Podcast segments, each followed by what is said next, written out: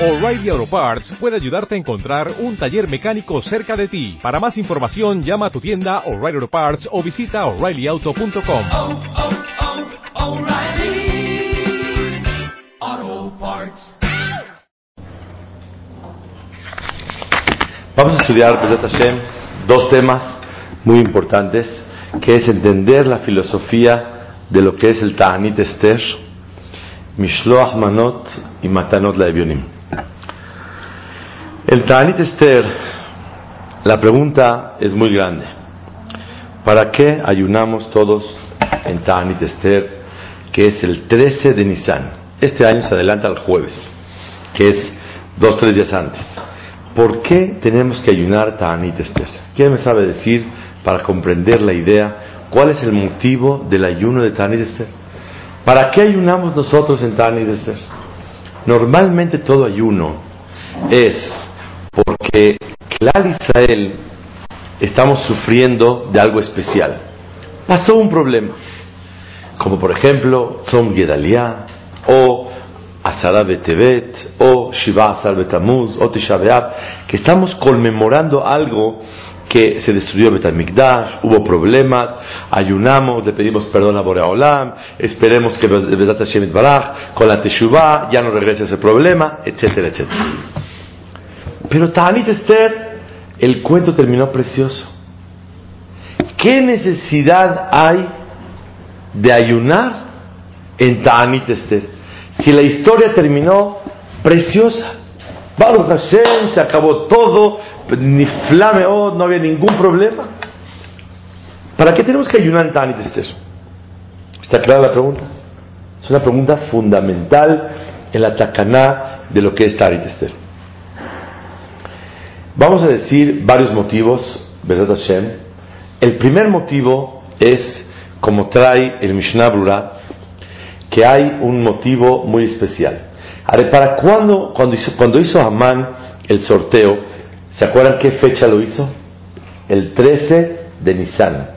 Él hizo un sorteo y cayó que el 13 de Adar van a exterminar al pueblo de Israel. 11 meses atrás hizo el sorteo.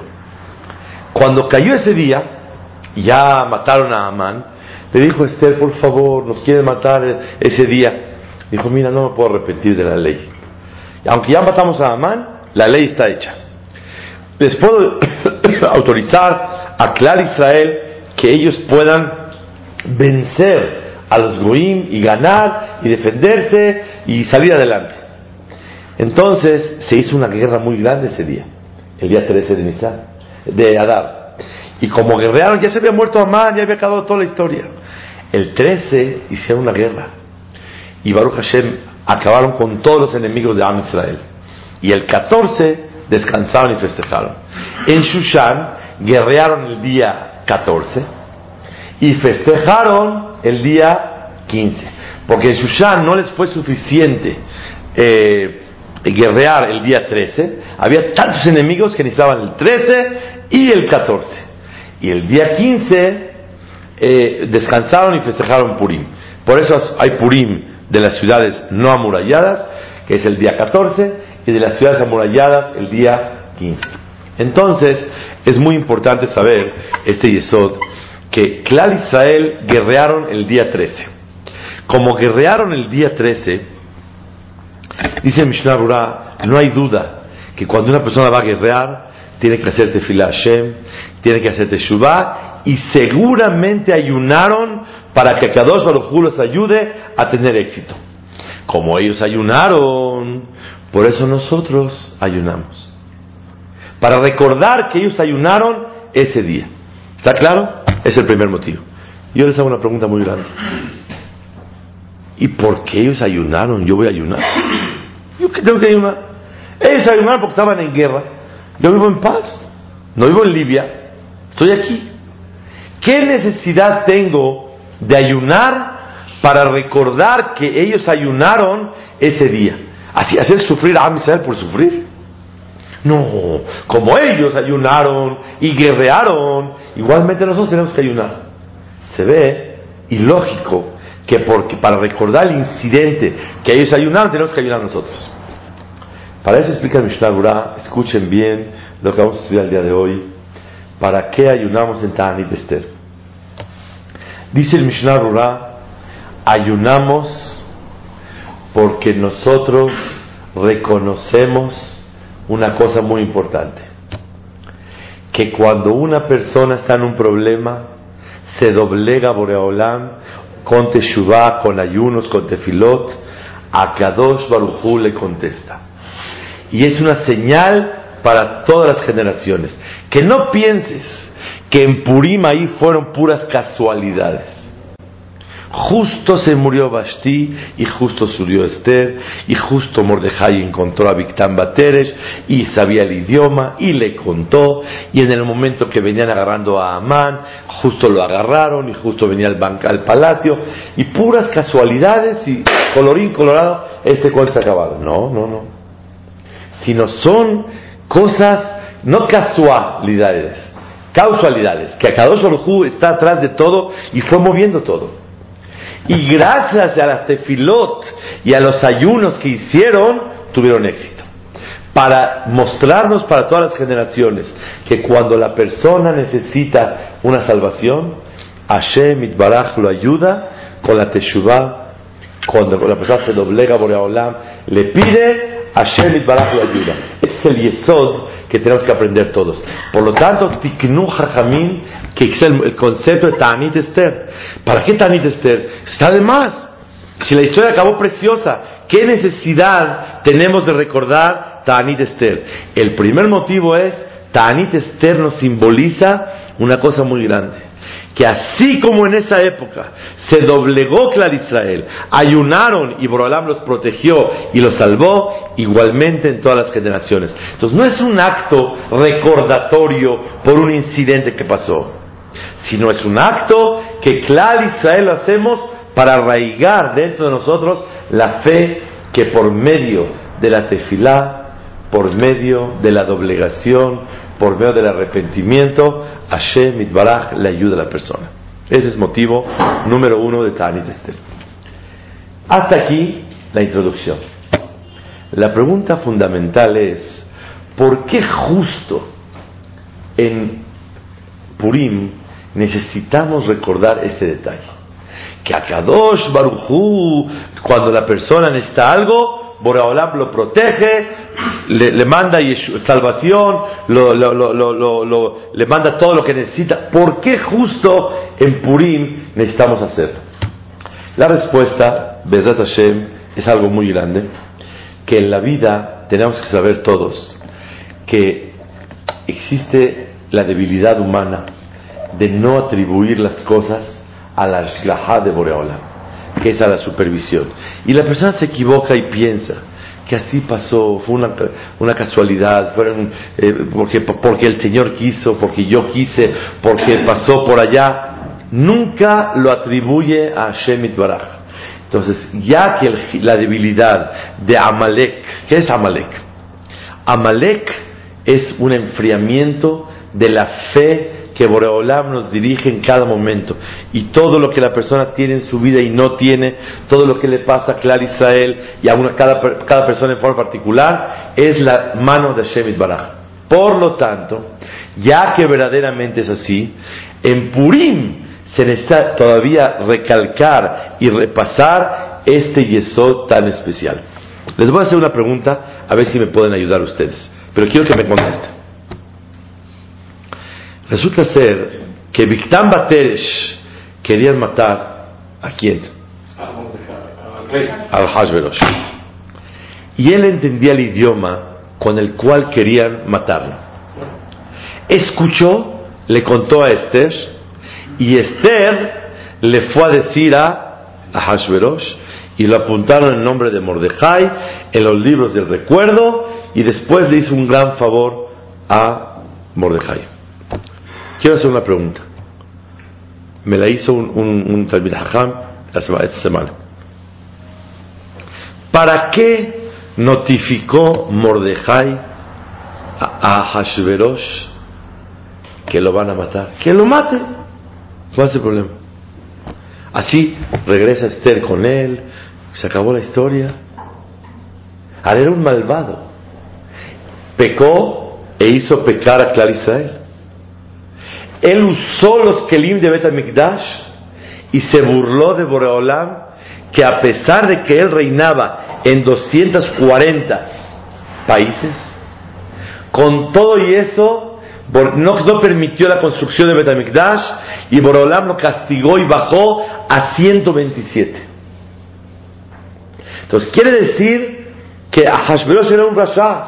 Baihi bime Ahashverosh. Un rasha mithilato beatzofo. Desde el principio hasta el final fue malvado.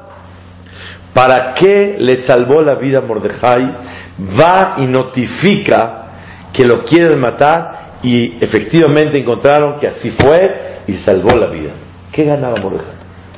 ¿Qué quería adular al rey? ¿Qué necesitaba algo del rey Mordejai? ¿Para qué Mordejai le salva la vida a un rasha tan grande como Hashverosh? ¿Quién me puede ayudar a contestar? Para que sea la Megilá. ¿Para que qué? Para que, para que sea la esencia de la Megilá. Para que continúe la Megilá. Para que les dé un ejemplo. ¿Un ejemplo de Sí, qué? Porque si lo corta ahí y le salva la vida, o sea, no, no, no, se- No le salva la vida y lo mata. Se acaba la Megilá. Que se acabe. No, no. ¿Quién quiere Megilá? Para nosotros es una enseñanza. Pero entonces él tuvo que de notificar para que haya Megilá. Él no sabía que va a haber Megilá, él no sabía que va a haber Purim, él no sabía que vamos a comer los Neamán, él no sabía que vamos a emborracharnos. Que no haya Megilá, que haya otra cosa. Pero salvarle la vida a un Rasha, Porque quedaba mal también. quedaba Amán, Amán todavía no tenía fuerza de nada. No, pero iba a su- podía subir. No, estaba lejísimos, era de los últimos. El rey lo había levantado a Amán. Pero si aquí se hubiera muerto, no lo levanta. Amán era un, ministro cualquiera.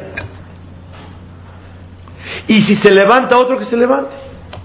Pero se quedó la, reina viuda. Yo creo que la reina va a mandar ahorita. A lo mejor toma de rey a Mordejai. Sí. A lo mejor para que pensó en el pueblo y para que vea que un Yehudi le había salvado. O sea, tú dices, para hacer un acto de Kiddush Hashem, de que todo el mundo vea que un Yehudí le salvó la vida al rey. Pudiera ser. Porque más que también Kiddush Hashem, Abraham, pudiera ser que no se haya Hilul Hashem. Porque si la gente se entera un día que él supo y no dijo, la que le espera. O podía exterminar, podía ser peligroso. A lo mejor pudiera ser así. O para hacer un acto de Kiddush Hashem. Pero un acto de Kiddush Hashem para salvar a un Rasha. Ah, es Kiddush Hashem en la vida de otra manera. ¿Para qué, para qué quieres hacer Kiddush Hashem de esa manera? Escuchen lo que Bezrat Hashem se puede decir, algo muy grande. Y de verdad le pido a Boreolam que podamos tener todos la suerte y la sabiduría para aprovechar este punto para toda la vida. Escuchen bien. Purim nos enseña que cuando algo te pasa en la vida es por algo y Boreolam quiere algo de ti. ¿Para qué se entera Mordejai que van a matar a, a, a? ¿Para qué se enteró? ¿Para qué Boreolam hizo que se enterara? La respuesta no es Boreolam. Así nada más iba pasando y me enteré. Mordejai nos enseña que en la vida no hay casualidades y no se puede pensar que justo venía pasando y así pasó. Sino todo lo que la persona pasa en su vida, se entera de una noticia, algo el Ribonosh el Olam quiere de la persona. No hay ningún suceso en la vida así nada más. ¿Qué aprendemos de esa historia? Cuando Mordejai se entera que quieren matar a Hashverosh, la primera pregunta antes de analizar es, ¿para qué me enteré? Nadie de nosotros analizamos nada. ¿Te enteraste que el señor fulano quebró? o que el señor fulano falleció, o que le nacieron triates a esa persona. ¿Alguna vez te preguntaste, ¿para qué te enteraste? Te enteraste porque la vida así es. Hay chismes, hay noticias, y etcétera. Mordejai nos enseña, señoras y señores, que no existe así nada más. Todo viene de Ashgaha Elioná. Para que se entere Mordejai de una noticia es porque algún mensaje, beneficio o misión, Boreolam espera de él. No hay así chismes. Si Mordejai se entera que quieren matar a Hashverosh, es porque Boreolam quiere algo de esta información que recibe Mordejai. ¿Quedó claro? Este es el Yisod. Voy a traer una, una, una cosa que me acabo de acordar en este momento. Cuando Abraham vino, está escrito en la Torah que se enteró Abraham que le nacieron a su hermano al final de Perashat Vayera varias hijas. Y ahí fue cuando mandó a hacer el Shidduch de Yitzhak con Rivka.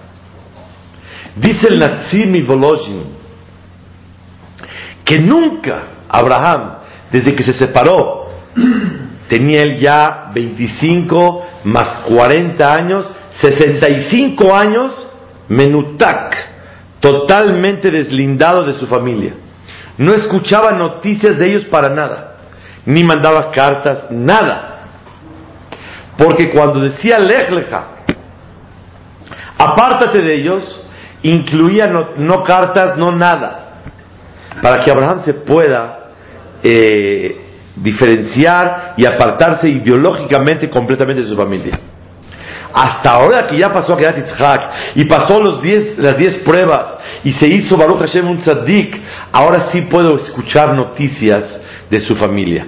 Y por eso le llegó la noticia que le nacieron hijas y sirvió la noticia para que pueda mandar Shidduch para su hijo. Vemos que hasta la noticia de que un hermano tuvo hijas viene de Ashgahar. Algo Boreolam quiere de nosotros. No está. Por lo tanto, Mordejai se preguntó, ¿para qué escuché esta noticia? Y les voy a hacer claro, ¿eh?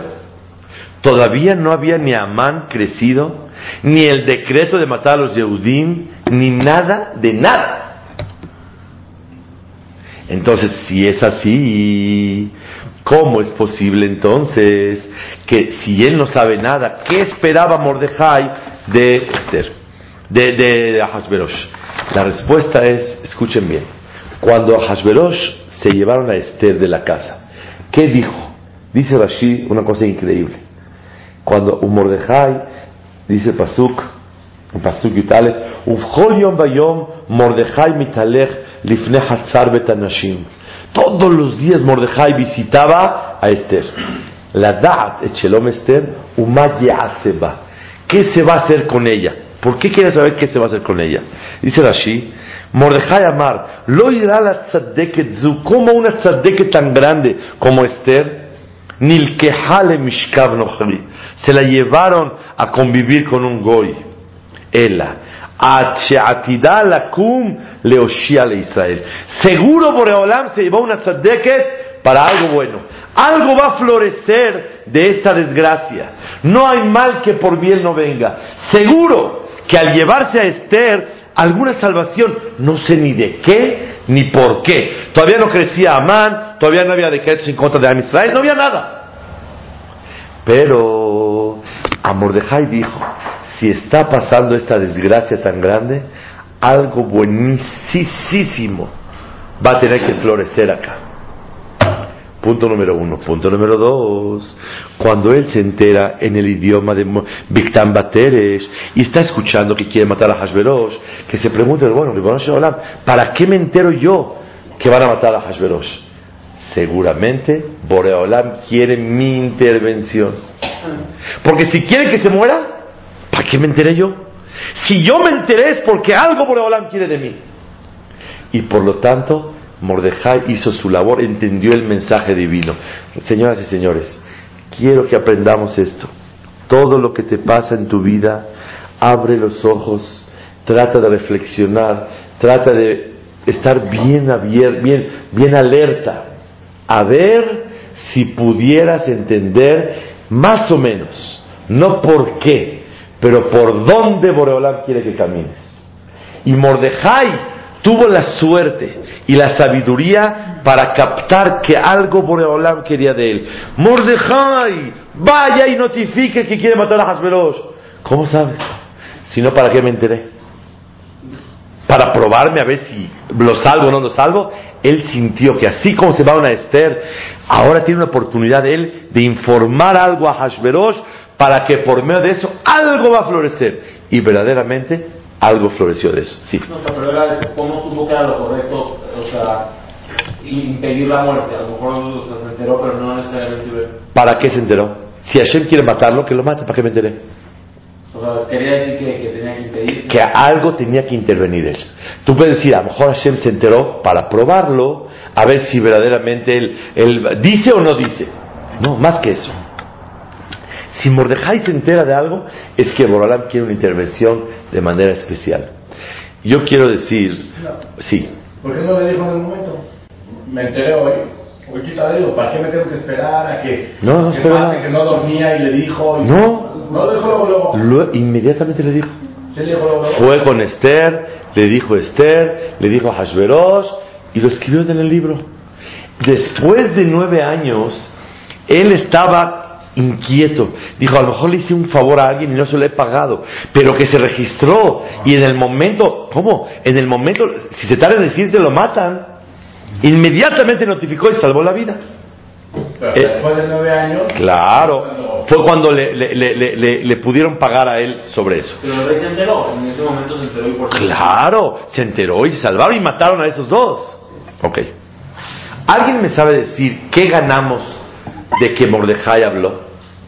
Y que, y que Baruch Hashem, qué bonito, que le dijo lo quiere salvar el rey y apuntaron en el libro de, de- de- de los recuerdos. ¿Qué ganamos con este O sea, suceso? Como que el empiezo de la salvación del.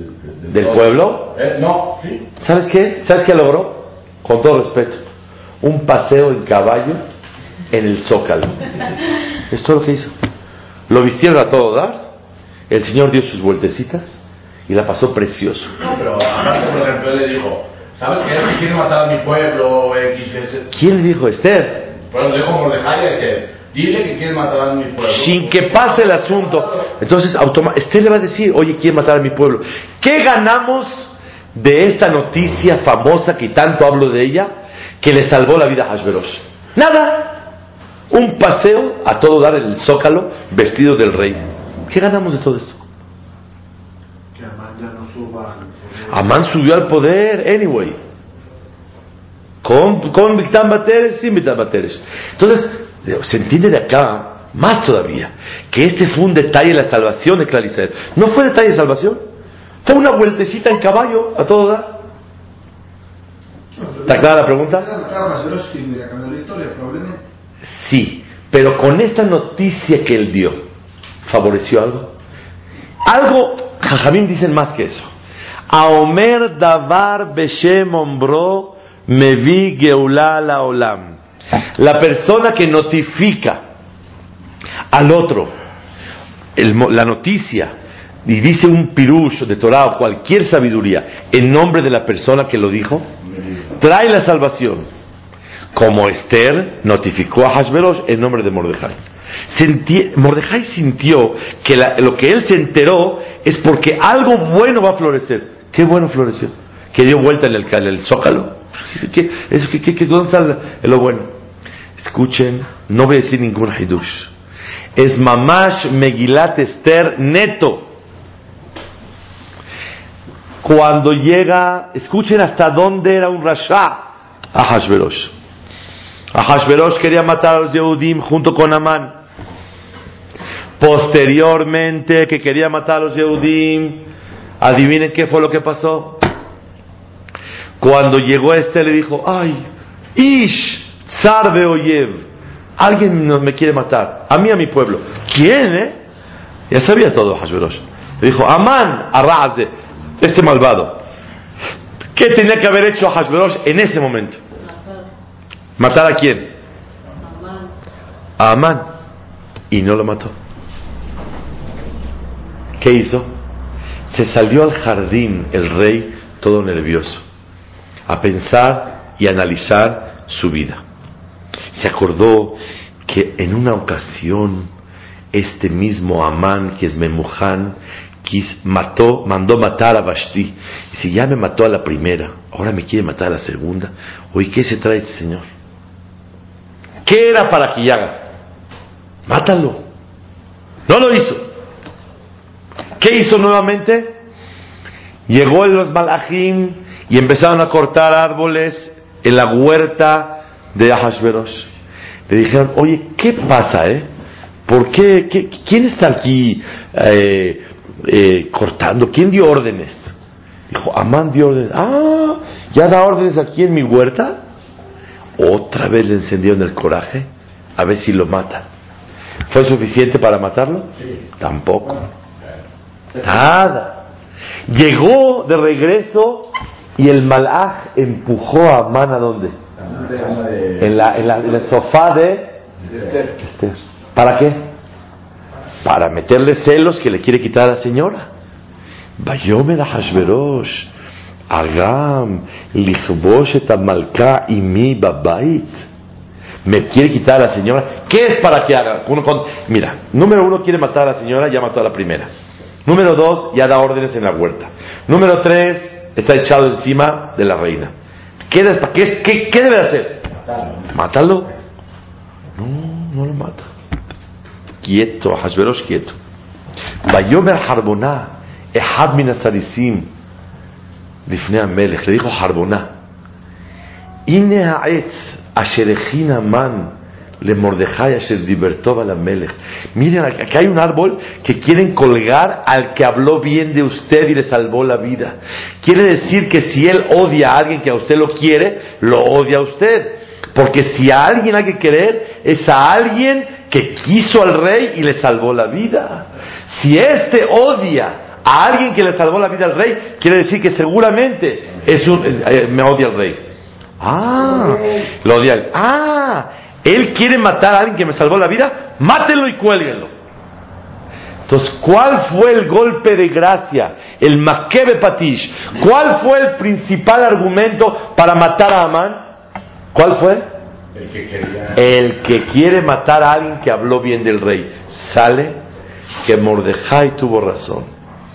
Si él se enteró de una noticia que quieren matar a quién, a un Yehudí, a un al Goy este, a Hashverosh, es porque Boreolam quería algo de él. Y algo buenísimo iba a salir de todo esto. ¿Y qué iba a ser? La salvación de Am Israel. Y efectivamente tuvo razón eh, eh, Mordejai. Este es el primer punto de Ta'anit Esther. Entonces, en breve, ¿para qué se ayuna en Ta'anit Esther? Para recordar que cuando una persona tiene un problema, se doblega Boreolam, hace Teshuvah, mitpalel y Boreolam lo ayuda. Así como en esa época fue, igualmente en todas las épocas, Boreolam está con nosotros, le doré dorot. ¿Y por qué justo en Purim es necesario recordarlo?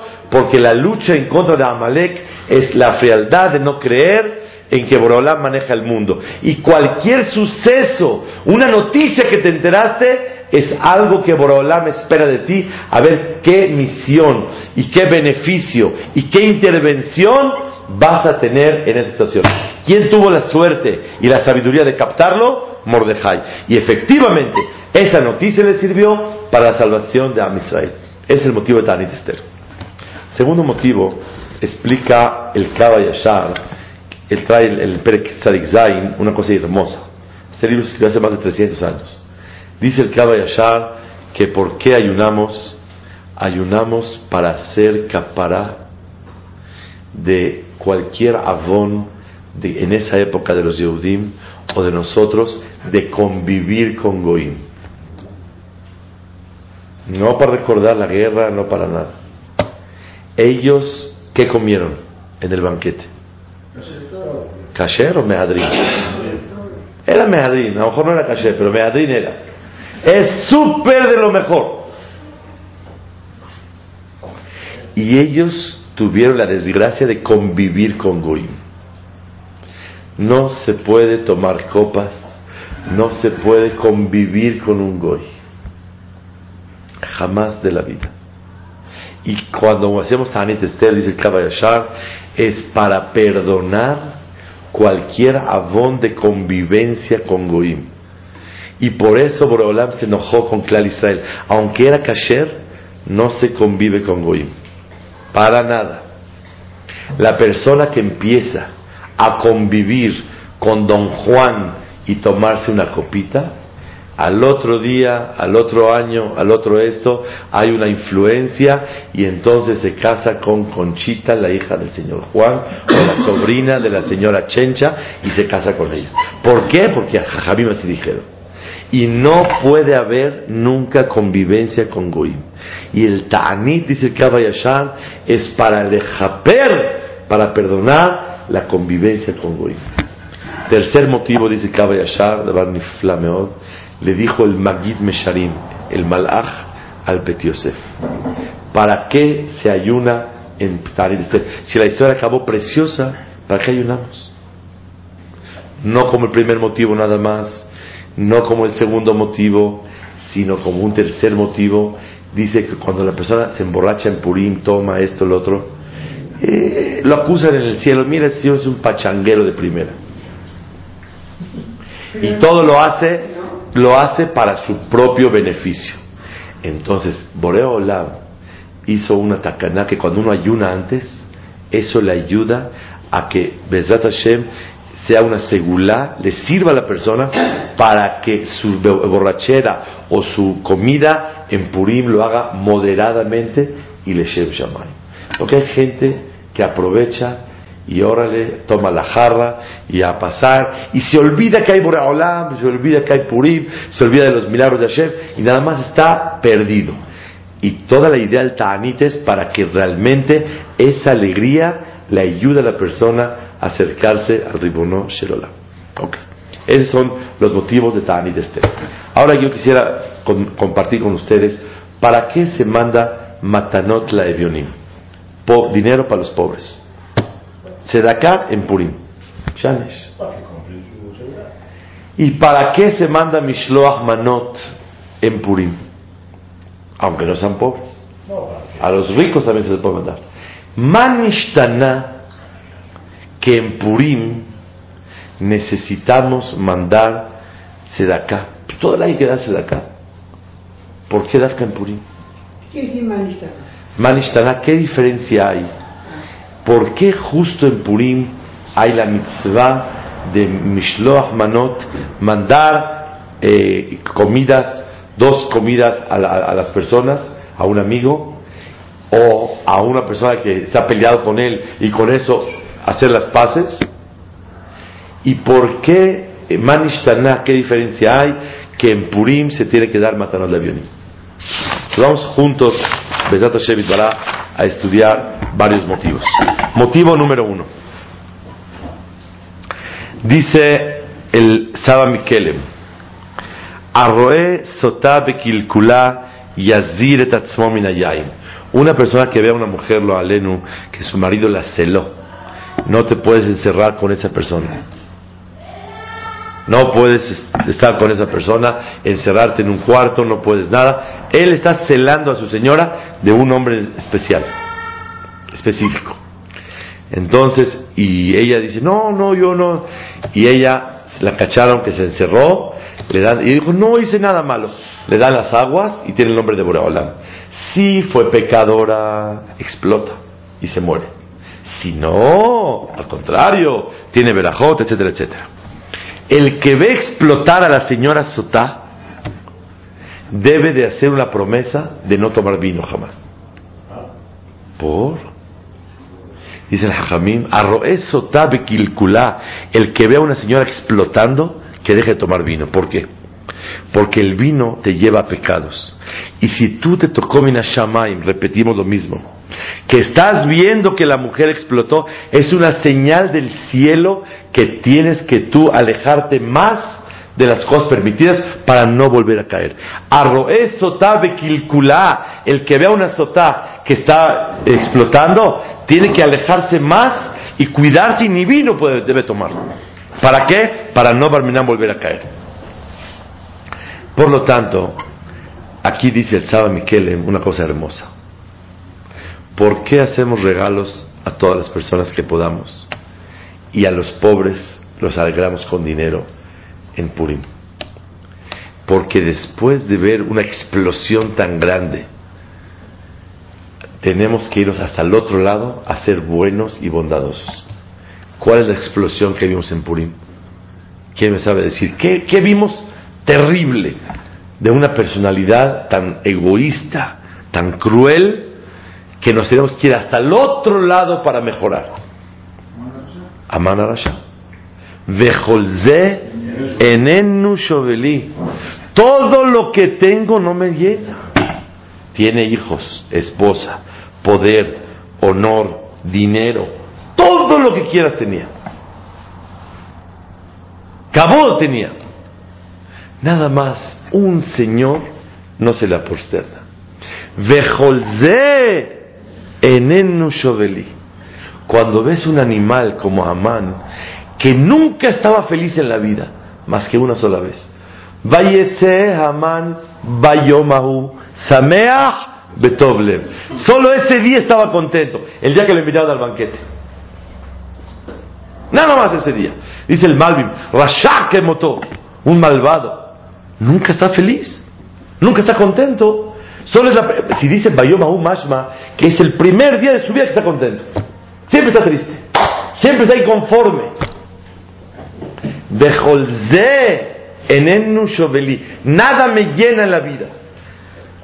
Cuando ves una personalidad como esta, asusta. Es como ver una explosión de una señora. Explotó la señora porque eh, fue pecadora. Cuando tú lees la historia de Amán, te hace daño a la Neshama. Te contagias un, un pedacito. Para eso, Tiknu Hajamim, que hay que dar Mishloach Manot y Matanot la Evionim, para que Has Shalom, la persona, no se le meta nada de egoísmo. Al contrario, amor y atención a los demás. Así dice el Mikelem. Segundo motivo preciosísimo, dice el Magid Midurna. Resulta ser que había un señor muy rico que hizo una boda y él le mandó una carta a su hijo, tenía dos hijos en una ciudad, o el rico y el pobre. Le mandó una carta al rico diciéndole que él, él va a pagar todos los gastos que hagan para la boda. Todo lo que gasten para la boda, él lo paga. Los boletos, la ropa, etcétera. Llegó el señor y efectivamente se compró su boleto y trajo a su hermano el pobre, el rico, el hijo rico, venía vestido como un rey con su esposa y con sus hijos. Y el pobre Hazid venía todo falaj y todo eh, en fachas, así llegó a la boda. Cuando acabó la boda, se acerca el hijo rico y le dice al papá, bueno, pa, este, el cheque fueron 18 mil dólares de boletos y de esto y del otro. Y dice, la verdad no te voy a pagar ni un centavo. Papá, tú me dijiste que todos los gastos para la boda tú los pagas. Dijo, todos los gastos para la boda, no para ti. Si serían para la boda, tú tuvieras que haber vestido a tu hermano también. Yo te pago todo. Pero como tú nada más te vestiste tú y no a tu hermano, quiere decir que nunca viniste a la boda. Porque si vendrías a honrarme a mí, hubieras alegrado a tu hermano también. Tú lo hiciste para ti mismo. Dice el Magid Miduvna, por eso se da Mishloach Matanot de Bionim. ¿Cómo puedes estar tú feliz en la vida cuando sabes que hay gente que no está contenta? O no has logrado honrar a un amigo, a un compañero y darle mucha alegría. No necesariamente tiene que ser pobre. Hay mucha gente que la persona tiene la oportunidad de alegrarlos el día de Purim. Dice el Magid Miduvna, la alegría es que recibe una Torah con amor. La alegría es que Borolam nos dio Torah al pueblo de Israel. Y todos estamos contentos con Hashem. Si no alegras al que no puede alegrarse, si no respetas a tu compañero, no hay duda que esta alegría es tuya y no es alegría para Boreolam. Motivo número tres, no lo van a creer, pero encont- encontré en el Alshich que por qué se da Matanot de Avionim, dice Le'elui Nishmat de Moshe Rabbenu. ¿Por qué? Porque resulta ser que Moshe Rabbenu, él pidió tefilá por Am Israel para que los protegieran y los salvaran. Y dijo, si hay alguien en la tierra que rece conmigo, yo rezo por ellos. ¿Y quién rezó? Moshe. Y le avisaron que había Mordejai. Y vino Eliyahu a Naví y le notificó a Mordejai que su compañero de rezo va a ser Moshe Rabbenu. Entonces, Leilu y Nishmató, alegramos a la gente y damos matanot Leivionim. Así escribe el Al-Shich Rabbi Moshe Adarshan hace 400 años. Motivo número 4. ¿Por qué se hace matanot Leivionim y Mishloach Manot? Purim nos enseña humildad, porque la vida da vueltas instantáneamente. ¿Cuánto tiempo duró Amán desde que tramó e hizo el sorteo hasta que se murió? ¿Quién sabe? 96 horas. Cuatro días. Yud Gimal Nisan, Yud Dale, Tetva, Tetzai, Yud Zain se murió. Es todo. Entonces la mano se murió Amán, en cuatro días se murió Amán. Se ve la mano de Boreolán. O sea, la persona que no tiene ojos para ver, Pashut le falta Jochma para ver la vida. Entonces, Amán, escuchen bien, la Megilá, perdón, nos enseña cómo la persona tiene que reconocer que todo es de Boreolam y no tiene derecho a presumir de nada. Por eso el terminar la Megilá te obliga a ayudar y alegrar a los pobres y respetar a cualquier persona por la humildad adquirida con la historia de Megilat Purim. Etzel Yesod Nifla Meod. Motivo número 5. Cuando una persona no quiere a los demás y les tiene envidia, cuando una persona se siente porque él tiene y yo no tengo, pero cuando una persona reconoce que todo viene de Hashem y el que pone orden quita y quita y pone es Boreolam, Ani Hashem, la persona no tiene envidia. Purim te enseña que Akadosh Baruch Hu tiene todo preparado para cada persona, para cada situación, y no existe envidias, porque Boreolam es el que maneja el mundo. Si Boreolam es el que maneja el mundo, automáticamente la envidia se quita y el amor hacia los demás crece. Por eso damos Mishloach Manot y Matot Avionim. Alegrar y respetar a cualquier persona reconociendo que todo viene dirigido de Hashem. Cuando un hermanito dice, ¿por qué a mí no me tocó? Papá dijo. Ah, papá dijo, se acabó. Mami dijo. Todo mundo, los hermanos se calman. Después viene con mami. ¿Y por qué? ¿Por qué tú? Ah, le explica y se acabó. Pero cuando no es mami dijo y papi dijo, y nada más es yo quité y tú, yo te quité, no paras nunca la discusión. Pero cuando alguien, una autoridad, decidió diferente, es lo que aprendemos de Purim. Ani Hashem, aprendemos el amor tan grande que Borolam nos tiene y está ocupado de nosotros, que con eso el- la- la- las envidias se quitan. Quisiera traer un pirush para finalizar la idea de Mishloach Manot. ¿Saben ustedes que es mejor mandar Mishloach Manot por medio de un mensajero? Así dice. Pero si uno le entrega personalmente, ¿cumple? No, no, no, no. Sí cumple. Bueno, cumple. pero No pasa nada. Dice la mitzvah. Eso. Pero la mitzvah, lejatahilá, tiene que ser Mishloach Manot. ¿Qué es Mishloach? Por medio de un mensajero. ¿Para qué tiene que haber un mensajero?